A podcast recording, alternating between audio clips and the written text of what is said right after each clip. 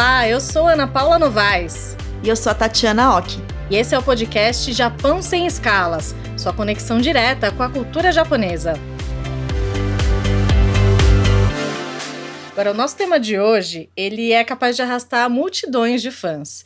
E eu acho que aqui no Brasil, Tati, talvez seja o aspecto mais conhecido da cultura japonesa. Deve ser mesmo. Eu não vou falar mais nada para não dar muito spoiler. Eu vou revelar. Estamos muito felizes com o episódio de hoje, com o nosso convidado. E o nosso tema são as narrativas japonesas e a influência dos quadrinhos e dos mangás, assim, na, na formação, né, do, dos Nikkeis aqui no Brasil. E quer apresentar o convidado, Tati? Claro, nossa, que ansiedade. É, bom, é, a gente é muito fã do seu trabalho. Maurício, não precisa apresentar mais nada, né? Maurício de Souza, é, seja bem-vindo ao nosso podcast. Eu sou sua fã, aprendi a ler com você, então imagina a honra. Oh, mas eu estou muito feliz com isso. Muito obrigado. Seja bem-vindo. Maurício, você começou seu trabalho como desenhista e quadrinhista lá nos anos 50, né? Conta pra gente o que foi que despertou essa sua vontade de seguir por esse caminho e como é que surgiu também a ideia para criar a Turma da Mônica. Bem, a coisa veio de longe, veio desde a minha infância, quando eu comecei a folhear os meus primeiros gibis. Ainda não sabia ler, não entendia o que era bem aquilo, né? Mas eu gostava dos desenhos, das figuras, dos bonequinhos, das cores. Daí pedi para minha mãe: mãe, o que, que, é isso aqui? Ah, lê para mim. Daí ela começou a ler. Ah, não parou mais esse negócio, né? Pedia, pedia, pedia. Um dia ele falou: olha, eu tenho muito serviço aqui em casa, é, eu vou ensinar você a ler, assim eu posso continuar com o meu trabalho, o serviço, e você ler sozinho. E daí começou, né? Ah, com as vogais, com as sílabas, palavras, e fui indo, fui indo, em mais ou menos três, quatro meses eu estava lendo sozinho. Liberei a minha mãe, tadinha. ah, e me liberei também para ler o que eu quisesse, ou, ou como eu quisesse. E daí começou a minha senda, meu caminho para conhecer a história em quadrinho, para conhecer personagens, para estudar. Mesmo que eu não estivesse consciente disso, eu estava marcando e estudando uh, estilos, desenhos, roteiros. Uh, era uma maravilha. Não tinha televisão naquele tempo, eu não ia muito no cinema, era muito criança. Aquilo, para mim, era o palco do mundo e de um mundo maravilhoso, cheio de fantasias, cheio de novidades, cheio de formas e cores. Ah, adorei aquilo e realmente eu me lembro bem, eu era criança, mas eu me lembro, eu me lembro que eu falava, eu quero fazer isso, eu quero aprender a desenhar. Quantos anos você tinha, Maurício? Eu tinha uns três, quatro anos. Eu com quatro anos. Nossa. Com cinco anos eu estava sonhando com tudo isso.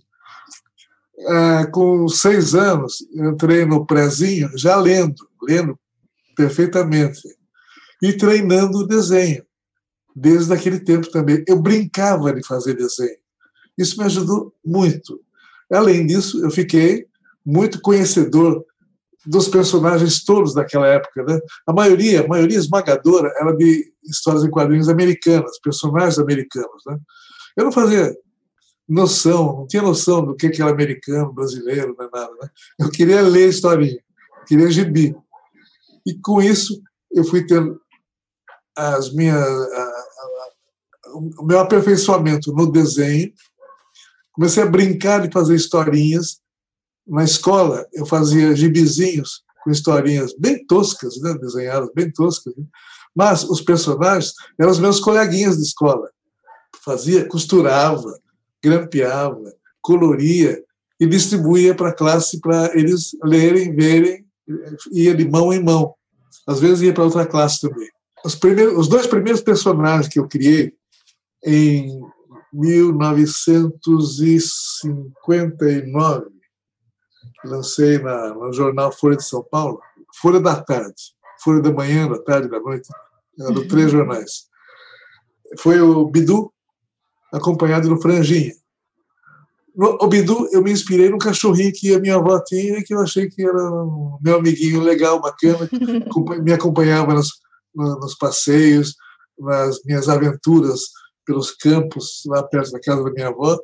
Então, peguei o Bidu, o cachorrinho como inspiração, e tinha que botar o dono dele. Então, eu me lembrei de um sobrinho meu, chamava Carlinhos, que tinha franjinha.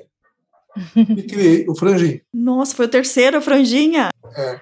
E daí, eu, com isso, eu comecei a fazer as tirinhas de jornal. Vim para São Paulo, morava em Mogi das Cruzes, e comecei a fazer as tiras. Bidu, franjinha e tudo mais. Mas daí, logicamente, um cachorro e um menino não suportam ou não dá para a gente contar muita história só com os dois. Daí comecei a criar outros personagens para conviverem, para participarem das histórias. E os modelos começaram a nascer, ser utilizados nas historinhas e se transformaram em personagens famosos. E depois veio o resto, e vieram outras mulheres, e vieram outros homenzinhos, e vieram muitos animaizinhos também que eu gostava de, colocar. E assim foi o começo da história, quando eu comecei a distribuir o nosso material, desenhar as tiras, eu já estava com a, o repertório pronto. Olha só, e eu acho que é por isso que a gente se identifica tanto também com os personagens, né? Porque são muito reais. E a minha personagem preferida, Maurício, era a Magali, mas eu acho que quando eu era criança eu era mais parecida com a Mônica, viu? Pior que eu também gostava da Magali. Gente, eu gostava da Magali, mas meu favorito é o Cebolinha. Cebolinha, eu acho que é o melhor, melhor personagem, acho que é o Cebolinha. Quando eu criei o Chico Bento, eu meio que copiei o Maurício de antigamente, o Maurício ah, criança. Quando eu andava nos campos, andava pelo mato, subia nas árvores, ia catar frutas nas árvores, sempre com o cachorrinho do lado, ah, andava descalço. Eu calçava sapato só para ir na escola. Eu não, não gostava de andar naquelas calçadas. Gente, eu não sabia disso. Eu não sabia que Chico Bento era você, Maurício. Eu queria andar no mato, eu queria subir nas árvores, eu queria ir pescar no rio, eu queria nadar, eu queria caçar rã lá na beira do Ribeirão. Eu realmente fui ao Chico Bento, Nossa, no meio da, de uma, uma família que falava, minha avó Dita principalmente, falava com sotaque caipira. O sotaque que eu usei para o Chico Bento também nas historinhas. Então, eu tive todo, tudo na minha frente para ir catando, juntando, usando, aprendendo a desenhar uma estilização de, de cada um deles. Né?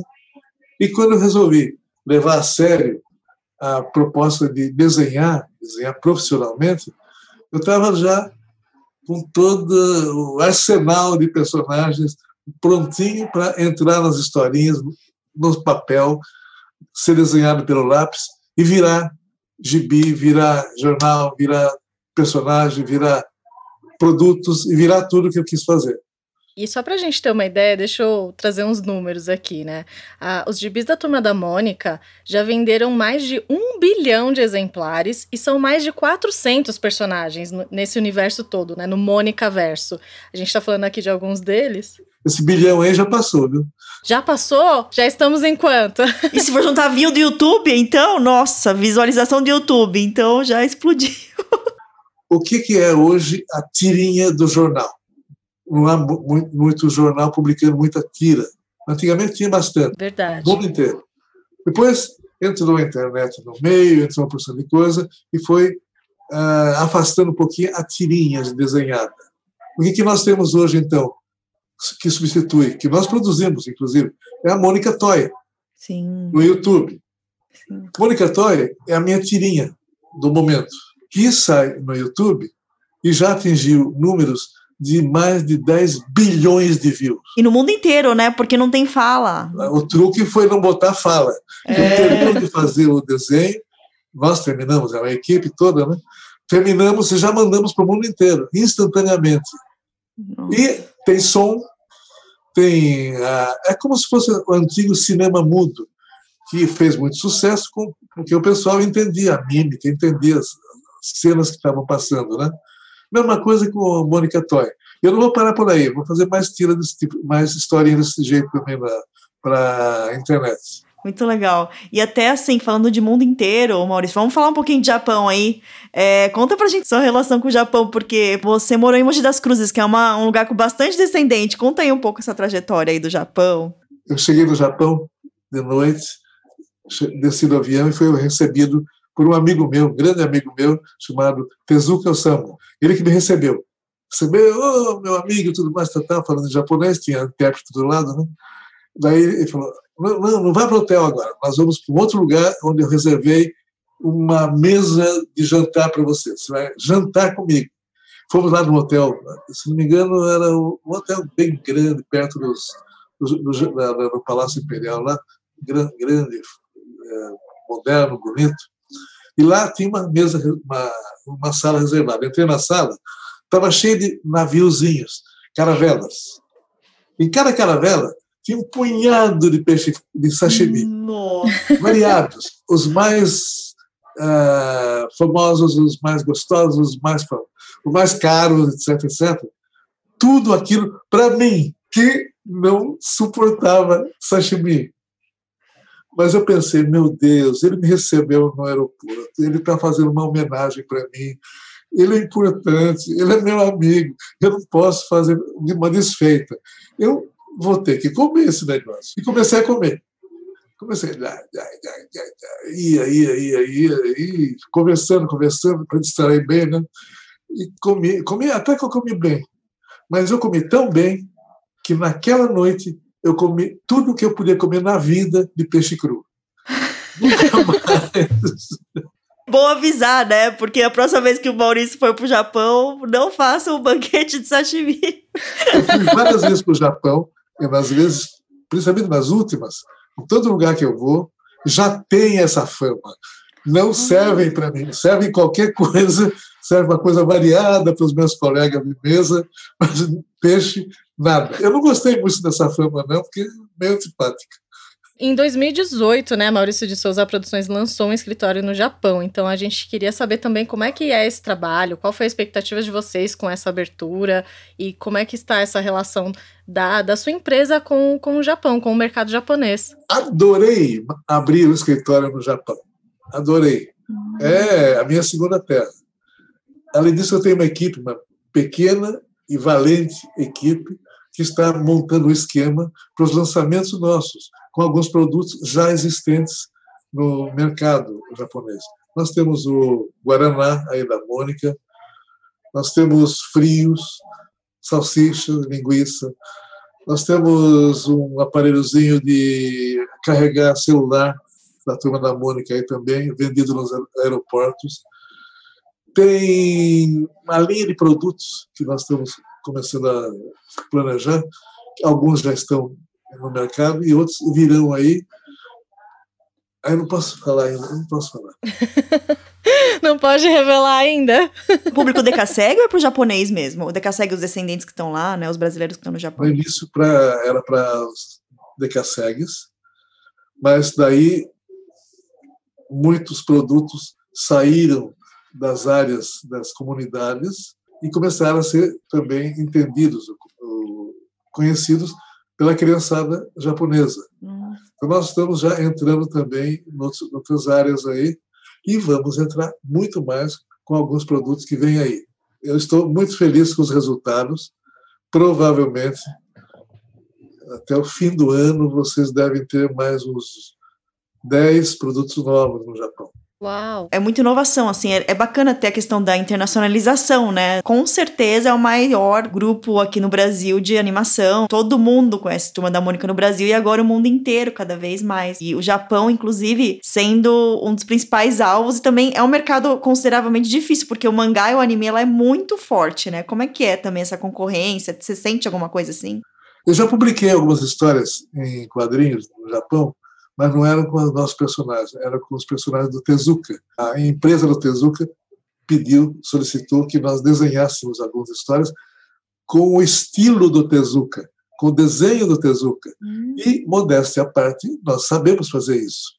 Por quê? Porque na minha empresa tem vários niseis que aprenderam a ler, desenhar com a história do Tezuka. Então, para eles, é fácil. No Japão se perdeu essa possibilidade porque o pessoal evoluiu para outros estilos, para outros desenhistas e tudo mais. No, no, Brasil, como o que foi mais forte foi o desenho do Tezuka, o estilo dele, então foi assim. Por exemplo, a Alice Takeda, minha mulher, Nisei, ela aprendeu a ler nos gibis do Tezuka. Ela aprendeu a desenhar os desenhos do Tezuka. E ela é diretora do estúdio, diretora de arte. Para ela orientar para nós fazermos histórias com estilo do Tezuka, moleza. Vou pegar um, um livro que tem história do Tezuka. Essa, essas revistas não são quase, são quase livros. Né? São, saiu há pouco tempo aí no Japão, é, com desenhistas do mundo inteiro fazendo histórias com os personagens do Tezuka. Eu tive a honra de abrir o livro, história da abertura, com desenho nosso, com o estilo do Tezuka. Que honra! E é uma história longa, houve outras edições também. Então nós quebramos o, a dúvida que havia no Japão se nós sabemos desenhar no estilo, estilo mangá. E desenhamos é. uma revista luxuosa, uma revista muito importante aí no Japão também. Bem, como a gente sabe fazer isso, sabe fazer desenho animado, sabe brincar, sabe fazer produtos e tudo mais, a gente também sabe criar, inventar e ambicionar. E a minha ambição, realmente, a partir do momento em que estamos entrando no Japão também agora, é planejar entrar em editoras japonesas para fazer os nossos personagens serem conhecidos pelos japoneses também. Então, aguardem que é uma questão de tempo. Estamos aqui torcendo. Gente, eu sou muito fã, então. embora seja uma história do Brasil, é universal, né? A infância é universal. Tem a revista Mônica Jovem nos Estados Unidos, em inglês. Uhum. Também temos revistas na França, temos revistas. Tivemos na Indonésia durante, durante 18 anos, a Mônica, na Indonésia. Agora parou um pouco, porque a empresa lá deu probleminha, mas vamos voltar porque os leitores da Mônica da Indonésia estão esperando. E ainda temos um espaço vazio à nossa espera na China, onde eu já publiquei material também. Já. Daí houve uma legislação que proibia que material feito por estrangeiros entrasse nas escolas, e eu sou estrangeiro, então parou de sair, mas eu me uhum. lembro do sucesso que fazia e estou esperando mudar alguma coisa para a gente voltar para lá também, para os vizinhos em mandarim, a Mônica falando em mandarim também. Agora, aproveitando que o Maurício falou dos mangás e que a gente falou um pouquinho sobre esse estilo japonês, nós recebemos hoje para o nosso quadro Fala Nikkei a mensagem do Jun Sugiyama, ele que é roteirista de mangás. Vamos ouvir aí o que ele nos conta. Sou John Sugiyama, roteirista do mangá Romaria e do Japão. Tenho 31 anos. É, comecei a me interessar por mangá, provavelmente, na verdade, comecei antes com os animes, no, na época dos Cavaleiros do Zodíaco, então, na época Manchete, 1994. Mesmo antes eu já tinha algumas revistas japonesas, né, que vendiam na, nas livrarias da Liberdade. E o primeiro contato com o mangá mesmo foi em 2001, quando a Conrad e a JBC começaram a publicar aqui no Brasil. E desde então eu não parei mais. Hum, não sei se ser Nikkei influenciou muito, mas o fato dos meus pais já conhecerem, né, eles crescerem não vendo também, e eles compravam as revistas japonesas antes de se tornar um fenômeno na TV, acho que influenciou sim um pouco. O que talvez tenha influenciado mais seja ter muitos amigos na época, época do Nihongaku, né, a escola japonesa que a gente faz no jardim de infância e nos primeiros anos do fundamental, e que a gente conversava bastante sobre isso. Nos primeiros contatos com mangás, o que eu mais gostava eram que as histórias continuavam então eram sempre mundos pertinentes, todas as coisas que aconteciam, elas continuavam importando no próximo capítulo. E muitas vezes tratavam de temas sérios e complexos, coisas a ver com a história e com as emoções dos personagens, coisas que eram incomuns em outros desenhos e quadrinhos que eu, que eu acompanhava na época, que eram para crianças e adolescentes. O mangá é uma coisa muito abrangente, tem muitos temas para diferentes públicos, tem muitos estilos de arte que cada autor tem o seu próprio, então chamar de um estilo dos mangás japoneses é, é um complicado. E ainda mais hoje em dia, né, tem muita troca entre os artistas japoneses e dos Estados Unidos, da Europa, até do Brasil. Então as coisas estão ficando não é tão simples chamar de um estilo japonês, e mais assim algumas, algumas características que eu gosto de alguns estilos e, e, e temas que eles abordam. Mas o que eu mais gosto de ler atualmente é One Piece. Então toda semana ele sai, tem a leitura oficial online e quando sai o volume aqui eu sempre pego para ler. Já li mais de uma vez a série inteira. Outros títulos que eu li recentemente e gostei bastante são Boa Noite Pum Pum, é, Yotsubato e Otoyo, Otoyo Megatari. E animes também, uh, e meus favoritos, assim, alguns deles são Cowboy Bebop, Chihaya Furo e Pet Labor. Uh, nós temos muitos quadrinhos brasileiros influenciados pelos mangás. Isso aconteceu principalmente na, depois da década de 90. E alguns dos mais famosos, para mim, são a Turma da Mônica Jovem. Agora a Turma da Mônica tem uma nova, é, uma nova série também influenciada pelos mangás. E o Holy Avenger, que foi uma das séries que mais mostrou né, a influência do mangá, que saía com uma, uma boa frequência, com mais de 40 edições. Recebeu o prêmio o bronze do International Manga Award. Foi uma surpresa. Então, eu acabei de lançar o Romaria. Inscrevi sem grandes pretensões, né? O, o Brasil tinha tido dois vencedores do prêmio bronze, mas já fazia uns 10 anos que não ganhava. Eu não sabia se porque ninguém se inscrevia ou porque não teve uma obra que foi premiada nesse tempo. Então, eu não, não, tinha, não esperava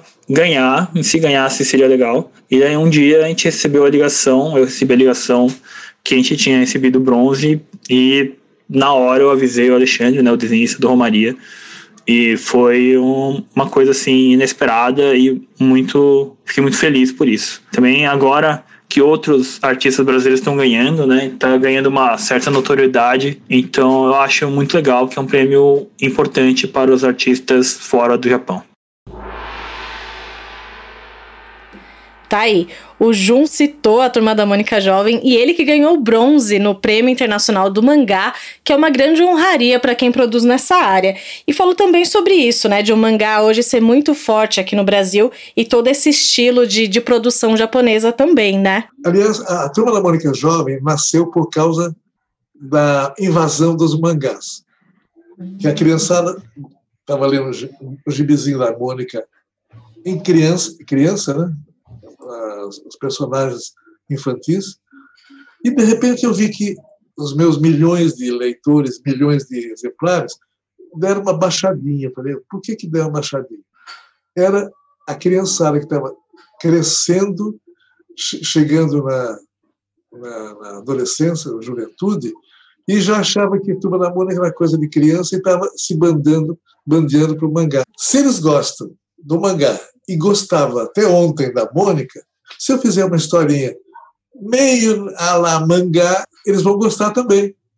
E daí nós resolvemos fazer a Turma da Mônica Jovem, em preto e branco, um estilão assim, levemente mangazística, mangazístico, e foi o sucesso. Muita gente brigou comigo, você não pode fazer isso, você matou minha infância, nós não vamos gostar, a Mônica não pode, não pode crescer, não pode mudar eu ignorei, lancei e foi a revista que mais vendeu durante muito tempo uh, aqui no Brasil também. O mesmo material está saindo nos Estados Unidos agora. A turma da Mônica Jovem? Vocês já entraram Não, no mercado japonês também com essa, com essa linha? Dá. Agora é uma negociação com editoras. Como eu acho que tem mais facilidade de entrar no licenciamento, merchandising, produtos, estou entrando primeiro dessa maneira.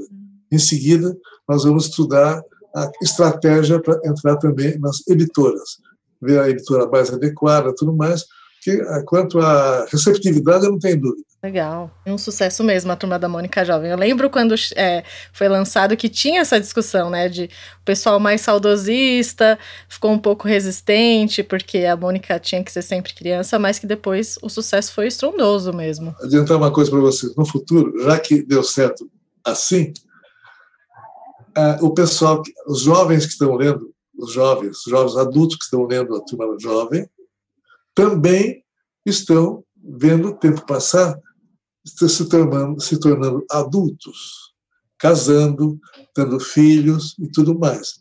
Por que não aconteceu a mesma coisa com a turma jovem? Eles podem ver o tempo passar e, de repente, a Mônica resolve namorar com um dos meninos lá. Não sei se Cebolinha, não sei se ele suportaria isso. E tem filho e tudo mais. Daí, então, eu estou pensando lá no futuro, não tanto, criar a turma da Mônica adulta. Olha, será que a Mônica e o Cebolinha finalmente vão casar? Eu não sei, eu vou, vamos estudar, vamos estudar isso daí ainda. Eu vou estudar com psicólogo, psiquiatra, com pessoal que possa me orientar o que, que houve, o que, que pode haver com a cabeça de um adulto depois de passar tudo, tudo que a Mônica, ou Cebolinha principalmente, passaram na infância e depois na juventude. Uh, ainda é uma dúvida nossa, eu não estou preparado, mas estou me preparando para fazer a série adulta, que será terá uma continuação cronológica, porque na história o tempo vai passar. Ah, o leitor vai pegar a Mônica seus 25, 30 anos, 25 anos, e o leitor estará mais ou menos com essa idade, e na história o tempo também vai passar acompanhar o passar do tempo do leitor também. E o personagem também.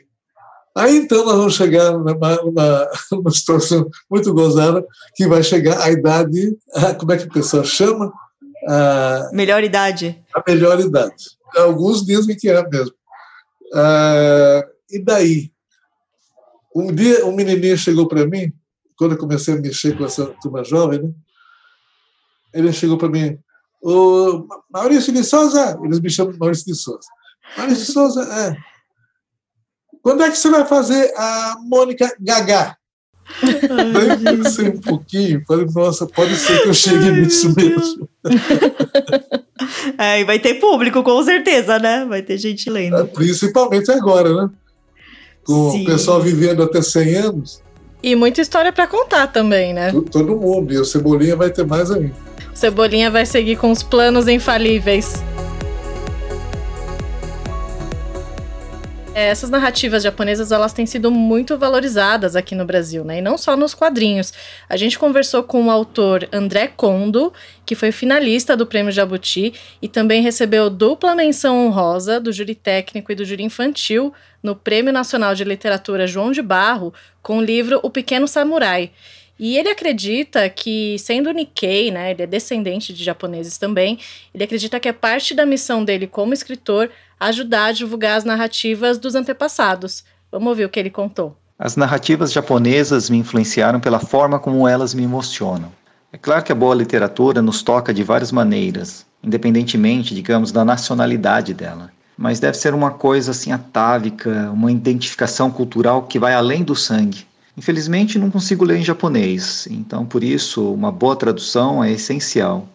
É, sou muito grato a Leiko Gotoda, Meiko Shimon e a tantos outros tradutores e tradutores por terem trazido o Tanizaki, o Kawabata é, e sobretudo o livro do chá, né, de Okakura e o Musashi, de Eiji Yoshikawa. É, essas obras me inspiram muito. Né? Essa responsabilidade ficou ainda maior depois que eu recebi um convite oficial do governo japonês, por meio de uma bolsa que eu pleiteei junto ao consulado do Japão em São Paulo, né, a bolsa Gaimusho Kenshusei, para vivenciar o Japão contemporâneo e me tornando um difusor da uma espécie de difusor da cultura japonesa no Brasil, é o país que representei no programa, ao lado de Nikkeis de vários países, desde Cuba até a Argentina. Né? Foi uma experiência riquíssima é, conhecer outros Nikkeis, outras realidades, né? unidas pela mesma cultura, pelo mesmo, pela mesma geografia afetiva né? que, que é o Japão. É, enfim, essas narrativas dos, dos, dos, meus antepassados são riquíssimas né? e contêm muitos valores que poderiam servir de inspiração em outros países. Né? Não que, que sejam virtudes exclusivas do povo japonês, claro, né? mas há um olhar que agrega a, a esses valores né? uma narrativa interessante é, que com certeza torna o acesso mais fácil né? por meio da, da narrativa nipônica né? a, a esses valores universais também falou como foi é, ser finalista do Prêmio Jabuti com o livro O Pequeno Samurai. Escrevi para crianças, né? Então, no caso do Prêmio João de Barro, fiquei encantado quando soube que o livro recebeu menção honrosa tanto dos adultos quanto das crianças. E acho que, por mais estranho que pareça, né, agradar os adultos é muito mais fácil. Então, fiquei feliz demais que as crianças tenham escolhido o livro também. Na época, o Pequeno Samurai ficou em segundo lugar né, no Prêmio João de Barro. E apenas o primeiro ganhava dinheiro. Né? Mas isso não, não me desanimou nem um pouco, porque eu estava muito, muito feliz.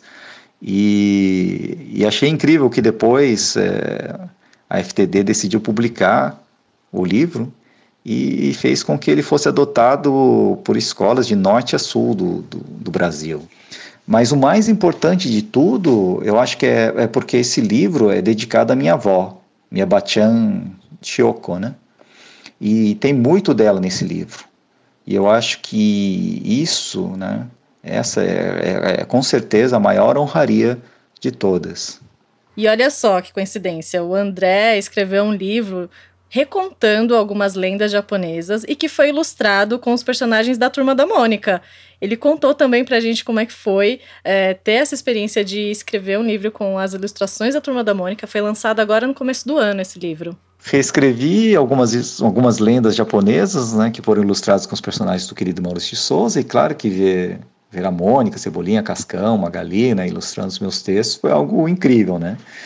Afinal, eu aprendi a gostar de ler com os gibis dessa turminha, assim como muitos de nós, né, que, que aprendeu a gostar de ler por causa dos gibis, né? Isso só mostra que é possível realizar nossos sonhos. É, eu tinha esse sonho de me tornar escritor quando era criança, né? Lendo esses livros, né? Esses gibis da, da, da turma da Mônica, e hoje eu, eu tenho um livro ilustrado com eles. É, é, é um sonho realizado mesmo, né? É, enfim, é, todo dia é, eu acordo, né? E, e, pego esse livro e vejo essa turminha, né, vestido de, de, de japoneses, né? E, e, assim eu, eu me sinto ainda mais parte desse sonho realizado. Pois é, tá aí. Ele também fala, ele era fã também da Turma da Mônica, né? Foi uma honra também para ele poder ter esse trabalho em conjunto aí com, com vocês.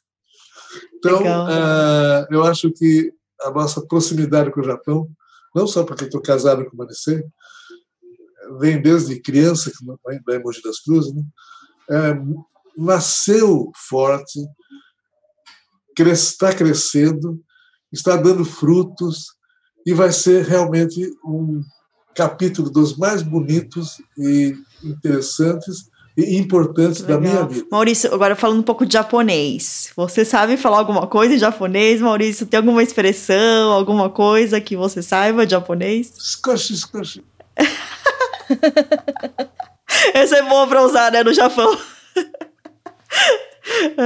Bom, então, Maurício, a gente vai fazer uma sessão rapidinha agora, que chama Nihongo Shiranai.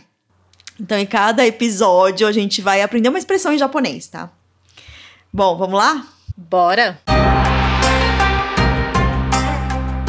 Eu vou usar uma expressão que eu ouvia muito quando eu morava no Japão, que era quando as mães falavam com os filhos, então tem a ver com a infância aí. Um dia eu escutei o termo e eu fiquei repetindo sozinha, e eu falei, vou ver o que, que é, procurei no dicionário, e o termo é chantoshite. É, literalmente significa faça direito, faça apropriadamente, né? E por que, que vocês acham que ela, as mães falavam muito para os filhos isso? Peraí, deixa eu ver se a gente aprendeu. Vai, Maurício, como é que é o termo? Chantoste. Chantoste. Eu acho que elas devem falar muito isso para os filhos porque as mães sempre estão ensinando, né, as crianças como se comportar, como fazer as coisas. Sim, é isso mesmo. Ah, ela, as mães repetem muito isso, então. Né? É, com certeza. Porque muitas vezes as crianças fazem as coisas de uma maneira desengonçada, e aí a mãe fala, faz direito, né? É, faz e assim, a gente via, eu via muito isso nas ruas e também dá para usar essa frase em outros contextos. Por exemplo, uma pessoa decente seria chantostarito. E também é, eu, a gente escolheu esse termo porque eu particularmente acho que soa muito engraçado em português a palavra chanto, chanto. Não sei, nem parece muito japonês. Então acho que para o português fica interessante. Sa sai gostoso da boca, né? É, e é isso, hoje é essa expressão que do dia, do Nihongo Shiranai. Eu fico sempre ansiosa pela expressão porque eu tô aprendendo muito Domo arigato na aula. Ah, sua esposa deve saber um monte de coisa. Ela já me contou que ela fala Nihongo, né? Ela fala. Agora, você já contou aqui pra gente, Maurício, que você já visitou o Japão aí várias vezes, tem amigos no Japão. E conta pra gente também o que, que você gosta de fazer quando você vai ao Japão. Assim, tem alguma particularidade que você encontra no Japão e que não, não existe em nenhum outro lugar do mundo? Eu tenho, tenho. A arquitetura da área rural. Aquelas casinhas são maravilhosas, a paisagem é maravilhosa. Quando a gente anda de trem, o trem anda muito rápido, mas dá para ver um pouquinho. Ah, trem bala, né? Shinkansen, a gente olha, veja, vê, vê, e eu adoro a paisagem japonesa. Adoro quando passa perto do Fuji. Fico olhando, ah, olha a montanha, olha o vulcão. Ah, e eu Recentemente, dois anos atrás, estive no Japão, na província de aquela mais no, no norte, mais alto, mais para cima, hein? que é muito frio. Hokkaido? Hokkaido. Estive em Hokkaido. Ah, lá é maravilhoso, lá é lindo, né? É. Não estava tão frio, mas eu fui lá com o objetivo. Eu fui para fazer uma cerimônia tipo casamento, porque eu não tinha casado com a Alice. Vocês estão juntos há muitos anos já, né? Deixa eu ver. 50, quase 50, né? E o pai dela sempre falava: vocês não vão, não vão, tem tempo e tudo mais. E daí teve cerimônia linda, teve os sacerdotes lá tudo mais, teve toda a cerimônia. Foi difícil, porque eles não queriam aceitar no templo, porque era só eu e ela, ela. E normalmente eles fazem casamentos em grupos, né? Custou para convencer, eu e meus amigos daí, convencemos os sacerdotes lá a aceitarem fazer uma cerimônia só para um casal. Quando me avisaram que podia, daí eu resolvi ir para o Japão para fazer a nossa cerimônia lá. E foi lindo e emocionante. A cerimônia vamos dizer, espiritual foi no Japão. Deve ter sido muito bonito. É, e mostra a conexão mesmo, né? Que é além é além mesmo, né, de todas as expectativas, assim, é, acho que até é muito bacana, assim, Maurício, você contar todas essas histórias sobre o Japão, porque, assim, eu já li um monte de entrevistas suas e nunca tinha visto essas histórias, então é realmente muito emocionante mesmo, você tá contando isso pra gente, é, porque realmente, assim, já li tanta coisa, desde o livro Mônica 30 anos, até as entrevistas que a gente pesquisou também para fazer esse episódio, mas mesmo assim tem várias histórias sobre o Japão que a gente nunca ouviu, é muito incrível, muito bom mesmo. É, a gente ficou honrada, né, de saber até que o seu casamento foi no, numa cerimônia no Japão. Muito, então... muita história. Desde o tempo que eu vi, primeira vez que eu fui, há quase 50 anos, eu fui lá para levar Horácio para ser publicado na revista do Morango, no Itigo Shimbun, que é da San Rio. Sim, sim. E daí começou a sair Horácio lá, a história fez sucesso durante muito tempo, teve produtos também na ocasião. E eu me tornei muito amigo do presidente da San Rio, do Shintaro Tsuji-san. Ele tem 96 anos, 97, está aceso está trabalhando forte. E cada vez que eu vou para o Japão, ele faz questão de ter uma refeição comigo, geralmente um almoço. Ele não sai para almoçar com ninguém na vida. Mas quando eu vou para o Japão, ele sai para almoçar comigo. E chama amigos, chama o pessoal dele e tudo mais. É uma festa. E me enche de presente. Eu não tenho nem lugar para pôr os presentes que ele me dá. Maurício é muito Mas, querido, eu, né? Eu, eu, eu, amo o senhor Suji. É, é uma pessoa maravilhosa. Que legal, Maurício. E acho que agora só para a última pergunta, é quais são as novidades para os próximos né, anos, meses? Acho que você já contou algumas, mas acho que é uma das que eu vi já no jornal, já me falaram, é do seu filme aí, da sua história. Conta um pouco para gente essa última pergunta. O filme que já passou aqui e foi a maior bilheteria do ano, no ano passado, né? que foi o Laços, é, com artistas ao vivo. Caçamos as crianças que podiam ser parecidas com a Mônica, testamos para ver se eles sabiam representar e pegamos quatro crianças maravilhosas que fizeram maior sucesso e vão repetir a dose no próximo filme, Lições, que vai sair em dezembro aqui no Brasil. E o filme da sua biografia? Esse eu ouvi também falar. Esse está sendo cozinhado. Ainda não pode adiantar. Já acenderam o foguinho e estão, estão preparando o material, estão terminando o roteiro. Legal, vai ser legal. baseado na minha biografia. Vai, e vai ter uma surpresa muito espetacular, muito espetacular, que eu não posso. Ai, vamos ficar curiosas. Isso é o filme da minha vida. Vai ter uma Nossa. surpresa incrível. Já começou a escolha do elenco já? Quero saber quem vai fazer o Maurício. É, quem que vai fazer o Maurício? Os produtores estão escolhendo já. Tem um artista da Globo lá que eles estão achando que pode ser que seja ele. Ah, Grande ator de novela, que já tem uma certa idade, mas está tá enxutão. vamos ficar aqui acompanhando as notícias. que botar É. uma sobrancelhazinha mais. Ai, que curiosidade. Não, agora eu vou ter que ir acompanhando mais ainda as notícias do Maurício pra gente conseguir acompanhar a quantidade de novidade que tem. Meu Deus. Mas sempre tem, né? E a nossa empresa, uma empresa de criação, está inventando coisa todo dia, produtos, revistas, pro- ah, mensagens. Agora mesmo no caso da coronavírus, nós estamos produzindo muita coisa para as, para as campanhas contra o corona e para chegar para a criançada também entender, não se apavorar, mas se preparar bem e se cuidar bem. Sim, teve até um vídeo, né? fizemos um, um pequeno desenho animado também, que a gente chama de é, sem, sem abraço, sem beijinho, sem Ah, aperto eu vi. de mão. É uma viu? gracinha a musiquinha, nossa. E teve a versão em E- japonês, né? É. E tem a versão em japonês e em inglês.